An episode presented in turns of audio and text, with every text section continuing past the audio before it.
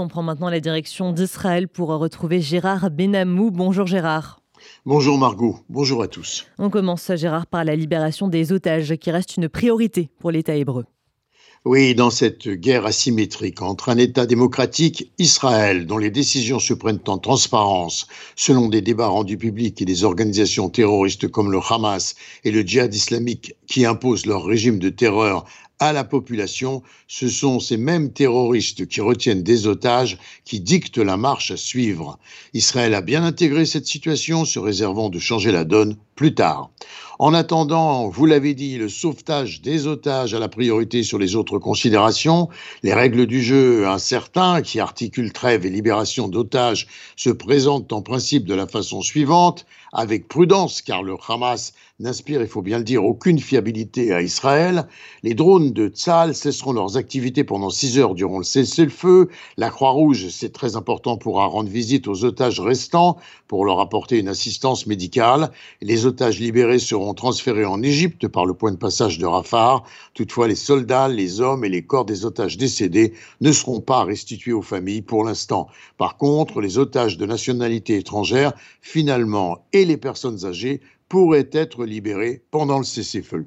Et l'accord pour libérer les otages a été accepté par Israël avec la supervision du chef du Hamas présent euh, hier au Qatar, mais il a finalement été retardé par le Hamas, Gérard. Oui, Margot, et il implique dans son principe que 50 otages israéliens seront libérés, 30 enfants, 8 mères, 12 femmes, tous vivants et tous israéliens. Ils seront relâchés au rythme de 10 à 12 otages au moins par jour.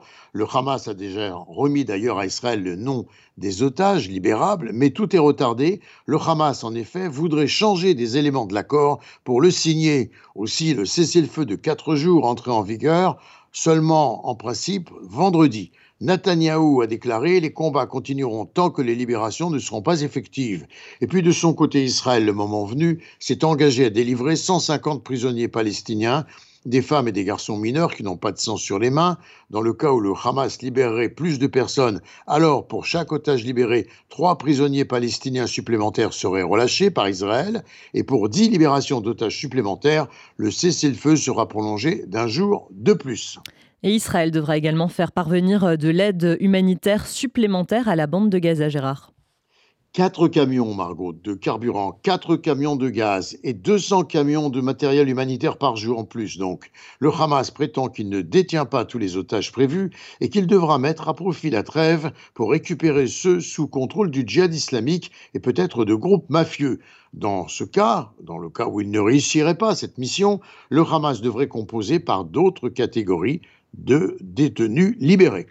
Et les opposants et les sceptiques à l'égard de l'accord craignent que cette stratégie du Hamas conduise en définitive à un cessez-le-feu. En raison du nombre d'otages à libérer, le Premier ministre Netanyahu et le ministre de la Défense, Yoav Galant, se sont engagés à ce que la guerre commencée pour l'élimination des infrastructures militaires du Hamas se poursuive jusqu'au retour des habitants en toute sécurité dans le sud d'Israël, autrement dit, dans les zones qui ont été évacuées après les massacres du 7 octobre, les 1200 tués et les 240 otages, dont, il faut le rappeler, le sort n'est toujours pas réglé. Et enfin, Gérard, le porte-parole du Conseil de sécurité nationale des, États-Unis, John Kirby, s'interroge sur les conditions concernant la suite possible des combats. Il demande comment Israël conduira son offensive prévue dans le sud de la bande de Gaza, avec une population civile désormais très dense. Aussi, le secrétaire d'État américain Anthony Blinken se rendra en Israël durant la trêve. Gérard Benamou en direct de Tel Aviv pour RCG.